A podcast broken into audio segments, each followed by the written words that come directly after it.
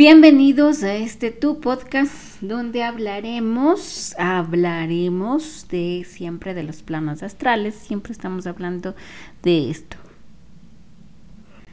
Em, iba a subir otro, otro podcast que era de, de hablemos de los rituales en el astral, o sea, de los rituales físicos, cómo impactan en el plano astral.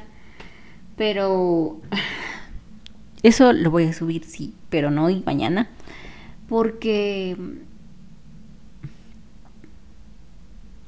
he estado pensando mucho en esto y como ustedes saben yo me crié en un hogar cristiano y desde que tengo uso de razón fue un hogar cristiano hasta, hasta ahora. Y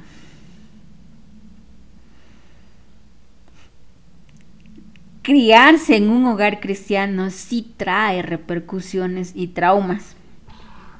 Em, realmente, mm, ya ahora que somos ya adultos todos, mm, mi hermano es el que sigue yendo a la iglesia a veces, yo no voy, mi hermana no va, mi otra hermana no va, la otra no tampoco. Somos cinco. Y, y a mí me marcó mucho, o sea, Puede ser que tú digas, sí, es que mi familia es cristiana, pero yo viví en un hogar disfuncional, disfuncional. Yo, yo recuerdo que mi, mi mamá a veces eh, lloraba por las peleas que tenían con mi papi. Como que a los 13 años mi... No, a los 16 como que mi papá se fue, luego volvió. Todo ahí. Eh, Luego mi papá quería divorciarse, luego mi mamá no. O sea, cosas más fuertes que tal vez yo no les puedo contar, no les voy a contar porque son demasiado turbias para explicarlo. Y mm, no, o sea, mm, lo que pienso y considero es lo que no se habla, ¿no? Todos los traumas que te deja criarte en un hogar cristiano. ¿Por qué? Porque según tú vas a la iglesia y aparentas ser un hogar feliz, aparentas, pero realmente lo que pasa en ese hogar no es cierto, no es verdad. No no pasa, no eres feliz. Y no es que solo yo, es mi experiencia de uno en un millón, no, esto pasa de 10 hogares cristianos pasará en 7, 7. Y yo entiendo, o sea, yo sé que van a la iglesia porque quieren mejorar, quieren sanar, pero la iglesia es un humo, es un bajo astral. Para mí es un bajo astral que te vende humo, porque, porque te dicen, acepta a Cristo en tu corazón, y, aceptas y no sientes nada, no sientes que cambias nada y por eso vuelves a aceptar de nuevo y otra vez no sientes que estás haciendo algo que te cambió algo porque eso quieres sentir y tratan de, de hacerte una ilusión como taparte, ¿no? Como sí, es que no, no pienses así, hermano, porque Jesús él sabe lo que hace, Dios está aquí en nosotros y es como que no te puedes quejar a voluntad porque porque está mal, ya, porque si te quejas es como que te estás quejando de Dios mismo, entonces no, hermano, no te quejas, mejor mejor pidámosle misericordia. Y, y luego ¿por qué pides misericordia? O sea, no entiendo el hecho de pedir misericordia, ¿no? Y luego está esta ideología de que, de que Dios sabe cómo hace las cosas y que es porque Dios quiere. Y luego tú te preguntas, pero ¿qué ha pasado si esa persona era tan buena y terminó así? O sea, ¿cómo Dios va a creer eso? Y, y, tienes... Em, ¿Por qué les digo que es como una ilusión? Porque tú entras a la iglesia y supuestamente ya te arrepientes y pides perdón y aceptas a Cristo en tu corazón y todos tus pecados son nuevos, renovados. Pero realmente eso no funciona así. ¿Por qué? Porque todo lo que hiciste tiene, tiene la ley, empieza con la ley de la intención y, y del deseo. ¿Con qué intención tomé acción para hacer ese deseo? Intención de que de alto, bajo astral, de amor, de venganza, ese deseo tiene una intención y eso tiene un karma, que es una lección de aprendizaje que se transforma a dharma, que es tu propósito de vida. O sea, tu propósito de vida fue aprender esa lección. Entonces, no es que no vas a tener consecuencias, tienes consecuencias de todo la, la vida que hiciste. No porque aceptas a alguien en tu corazón, lo aceptas y se borra todo. No es así. ¿Y por qué es un efecto de mentira la religión? Porque cuando tú te sientes mal, te sientes que eres miserable, te sientes que, que, eres una cosa enana, te, te sientes totalmente despreciable, es porque tienes que sanar el niño interior y tienes que ir hasta el fondo de tu egregor, mirar a tu egregor y, y hablar con tu egregor, que es tu sombra, y decirle, mira, basta, tenemos que sanar, tenemos que hacer esto, tenemos que renovarnos. Y hasta que tú realmente no hagas eso, no va a pasar absolutamente nada. Y por eso sigues sintiéndote miserable,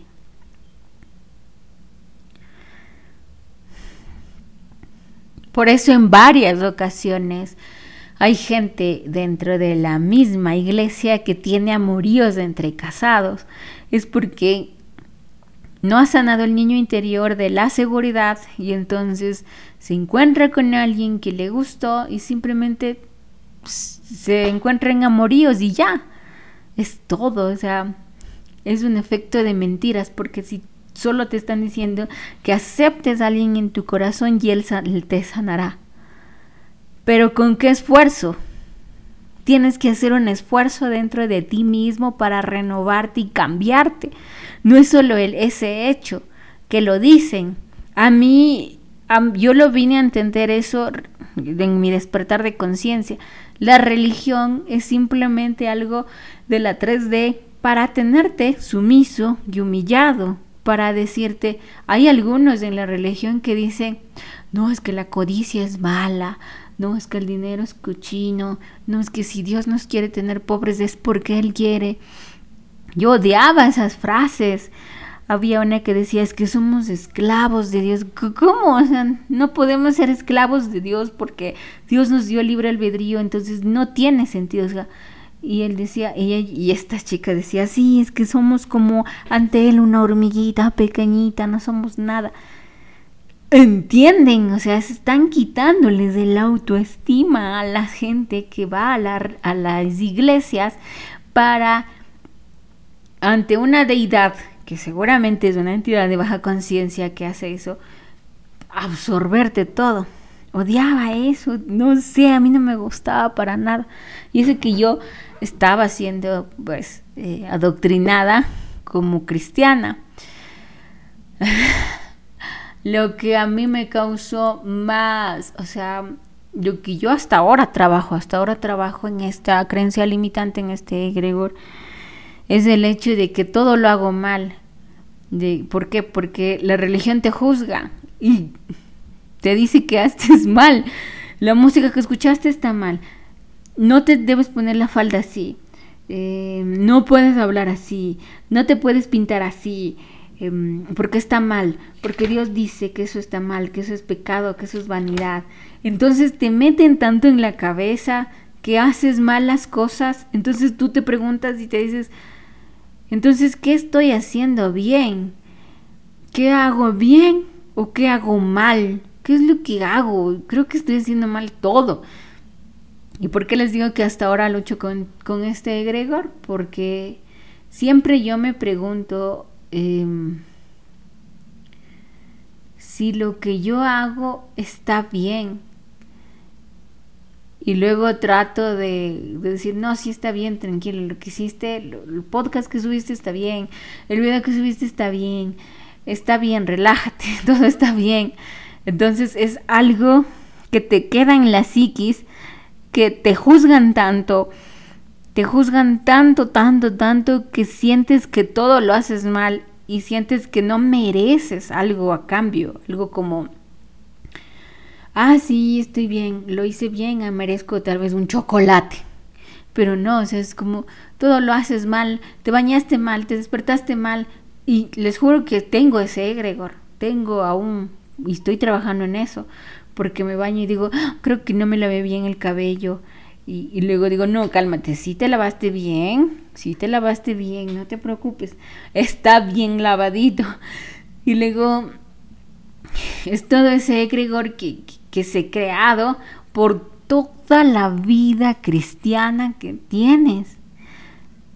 Te han hablado tanto de que todo has hecho mal, de que eres un pecador, de que eres un gusano miserable, porque eso es lo que te dicen de que tú no valiste nada, no valías nada y que Jesús te sacó y solo porque Jesús te sacó tienes el espíritu de Él, entonces solo por eso vales la pena.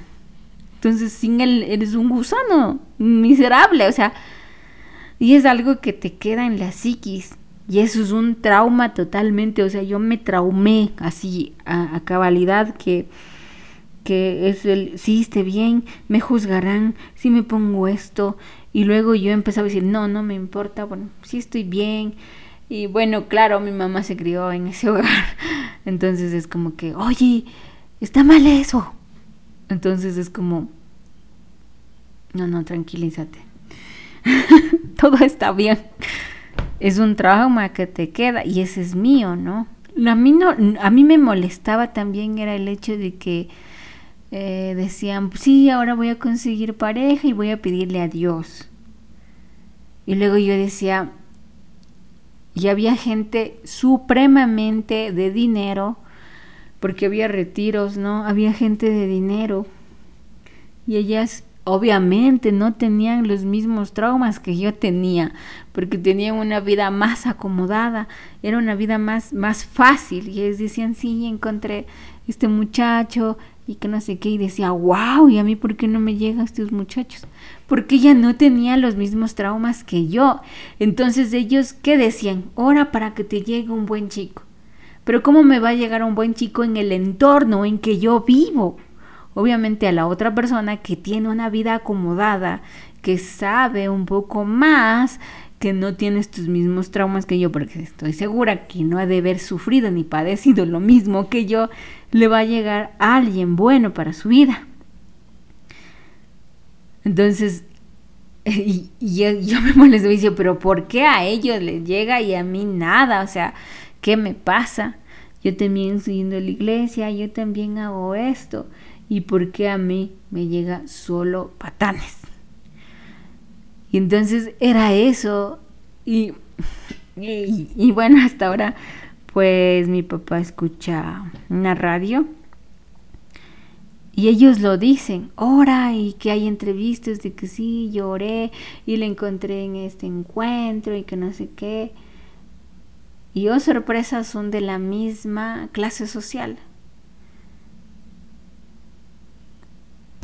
Muchas veces, muchas veces como vanagloriaban, ¿no? Y decían, wow, wow eh, el pastor se casó y era como, como, como que lo, lo, lo, lo, lo vanagloriaban mucho y, y, lo ponían como en un pedestal. Yo decía, pero es un humano igual que nosotros, ¿por qué hacen eso? eso no está bien, eso como que no es normal. Yo lo pensaba, no sé, yo lo decía, eso no es normal, o sea, literal, es que no es normal. Y luego, y no me alegro, ¿no? No me alegro por esto, que no, para nada. Luego después se divorciaban o terminaba preso. Entonces, los que nos decían arrepiéntase eran peor, porque no trabajaban desde el niño interior roto, era un efecto simplemente, era como ocultar la verdad Ocultas la verdad con algo que te dicen, acepte a Cristo, nada más. Ocultas la verdad. Em,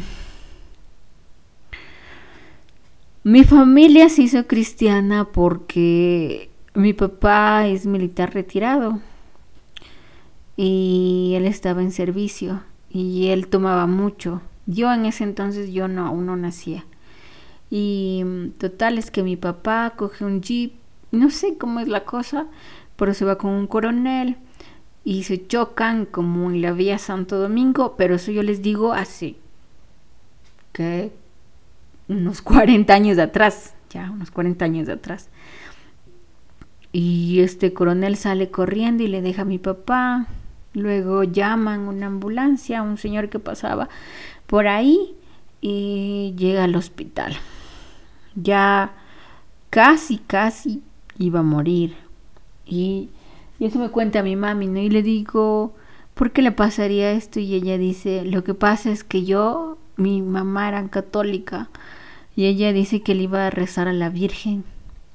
Y le decía, por favor, Virgencita, ayúdame a salir de esto porque ya no puedo, ya no quiero vivir. Mi mamá tomaba muchos antidepresivos. Em, por, por, la vida, ¿no? O sea, no les voy a contar esto, pero ustedes imaginan la vida que llevaba. Entonces, em, le pidió a la Virgencita que le ayude con esto, que le ayude, porque ella ya no podía vivir así, con todos los maltratos, y no podía seguir así. Entonces ella dice que reza como el jueves y pasa al viernes esto, que le pasa a mi papi de el accidente de tránsito y todo esto. Y mi papi sale vivo después de mucha rehabilitación, cirugías plásticas en la cara, porque quedó destrozado. Y mi mamá cuenta que que no que no dejaba que se vea en el espejo para nada, pero no no mi papá no está desfigurado ni nada, o sea, él tuvo muchísimas cirugías plásticas. Mi mamá me cuenta que, que le llevaba al doctor fotos de mi papá y con eso le reconstruyeron la cara. Entonces, mi papá ahí decide dejar de tomar alcohol y alguien le invita a una iglesia, ¿sí? Le invitó a una iglesia y empieza la vida de cristianos. Em, mi papá, mi papá, yo lo amo mucho a mi papá, muchísimo. La verdad es que yo lo, lo adoro mucho, pero mm, él siguió, mm, él es militar retirado y es soldado de, era soldado de fuerzas especiales, o sea que él le mandaban a hacer misiones especiales. Entonces, seguramente tiene traumas muy densos, muy fuertes por todo la educación que tuvo de militar, toda la educación. Y, y lo que cambió es que dejó de tomar, ¿ya? Dejó de tomar, mi papá dejó el alcohol. Em, y todo eso, todo, todo, todos esos traumas, todo ese dolor, aún lo jalaba mi mamá, ¿no? Aún tenía ese dolor ella. Y es muy difícil sanar eso. Claro que mm, intentaron intentaron llevarse bien, pero no, al final ellos se separaron, ¿no? O sea, no legalmente, pero están separados. Mm, la iglesia tal vez sirvió algo para mm, para que mi papá pueda instruirse en un pensamiento crítico. Pero él es muy de los últimos tiempos, no, ya arrepiéntanse que ya viene Cristo y que va a venir el arrebatamiento y que va. O sea, te generan miedo, ¿no? Esos son los falsos maestros. es un falso maestro que te genera miedo, porque un falso maestro te va a generar terror, pero un no un un falso, un, perdón, un maestro verdadero te va a dar paz y te va a hacer entender y entrar con discernimiento. está pasando esto entonces, vamos a mirar qué podemos hacer. Discernimiento. Entonces, él es muy como de los últimos tiempos, muy alarmista. Em, cuando, o sea, yo nací ya en un hogar cristiano y aún así yo tuve estos traumas muy fuertes, tuve una familia muy disfuncional, mm, violencia, gritos, insultos, seguramente ya en menos nivel que, que anterior a mis hermanos mayores, pero hubo, en menos nivel seguro, pero, pero hubo. Mm, todos tenemos estos traumas, toda mi, familia, ¿sí? realmente yo he sido la que he trabajado mucho en esto, mucho, mucho, mucho. Cuando se dé la oportunidad, tal vez podamos yo brindarles una sanación. Porque yo a, mi mamá siempre hago, les hago las sanaciones y todo, pero a mis hermanas es un poco más eh, doloroso de hablar de esto y seguramente en algún momento se podrá hablar. Pero a lo que voy es que lo que pasó, la ayuda que pidió mi mamá fue una energía para cambiar, pidió caos, pidió caos para cambiar toda la vida que llevaba. Y ese caos que pidió fue enviado desde el universo, ¿sí? Desde el universo, ¿por qué? Porque mi mamá es fuente creadora, porque vive Dios a través de su chispa divina. Vive Dios a través de su chispa divina, porque vive con nosotros. Dios vive en, este cuerpo una experiencia humana también. Entonces, toda esta chispa de amor y de luz mmm, le hizo ese cambio a mi papá. Eh, no fue una deidad, no fue un, a lo que me refiero una deidad a esa a una estatua, no fue, fue una energía de ayuda que pidió. Eh, que lo logró, lo pidió, lo logró y se transformó fue una gran oportunidad para que desde ese punto pueda, pueda cambiar su vida. Pero eso no le quita el hecho de que em, de que nada de lo que ha pasado en su vida tiene un efecto. ¿sí? Mi hermana, tal vez la mayor, no se lleva muy bien con mi papá, tiene resentimientos. Lógicamente eso tienen que sanar, pero los dos son bastante parecidos en ese aspecto, ¿no? Entonces es complejo esto, hay, hay, que... Em, el sanar, el amar, desde ese punto es algo que realmente nos damos nosotros, que nos salvamos nosotros y que hacemos la introspección nosotros a pesar del cambio que tuvo mi papá, yo sufrí mucho, sufrí mucho. Y todos, en realidad, todos, ¿no? Mis hermanos. A pesar de que supuestamente teníamos un hogar cristiano, sufrimos bien feo. Tuvimos traumas bien horribles.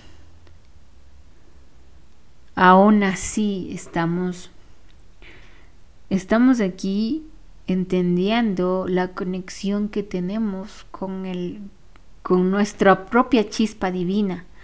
A lo que me refiero es, lo que yo quiero explicarles es, ¿qué significa para mí Dios? Dios vive a través de mí, desde esta fuente creadora que es mi cuerpo físico, mi cuerpo astral, mi cuerpo mental, mi cuerpo del alma, porque son los tres los cuatro cuerpos que más usamos. Los otros tres de arriba es complejo que los activemos porque estamos en una dimensión muy bajo astral y para usar los otros cuerpos necesitamos más energía de alta conciencia, pero nos, nos conectamos nos sirven para ir viajar al astral.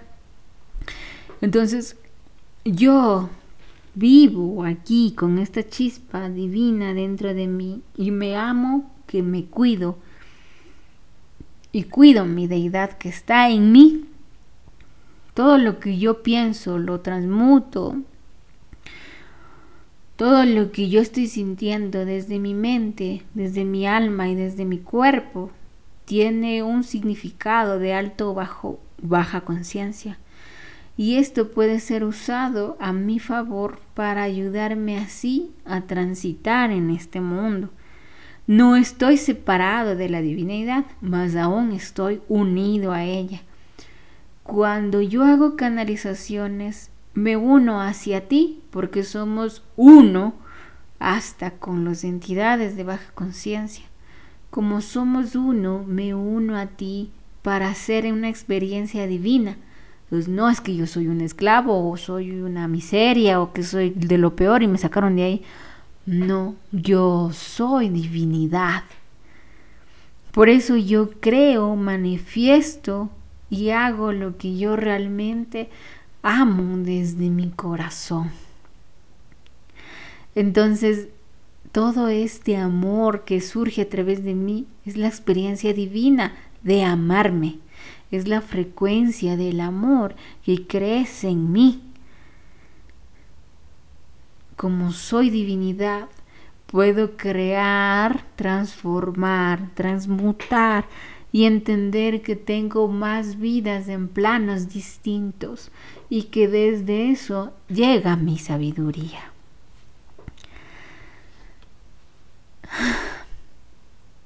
Eso es Dios. Pero la religión es un portal de baja conciencia para abducirte y hacerte sentir mal, para mantenerte sumiso y callado y humillado. Para eso sirve. Así que hay que tener mucho cuidado con la religión religión. Y yo sí, sí estoy muy de acuerdo en que si tú estás en este despertar de conciencia, por más que te cueste, debes dejar a un lado las doctrinas, la religión.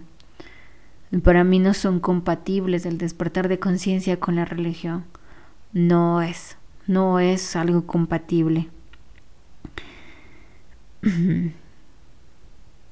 Este podcast les quería transmitir porque considero que muy poco se habla de esto, eh, creo. Pero aquí estamos para entender, aprender desde las enseñanzas, desde el amor. Les amo mucho. Si desean una sanación astral, un taller de sanación, una canalización, eh, terapias conmigo, les dejo mi número de teléfono. Les amo mucho, les envío mucho amor, mucha luz. Recuerden que yo les amo. Amo de amar porque me amo a mí mismo y les amo a ustedes mucho. Les amo. Les dejo mi número de teléfono para que puedan contactarme. Les amo.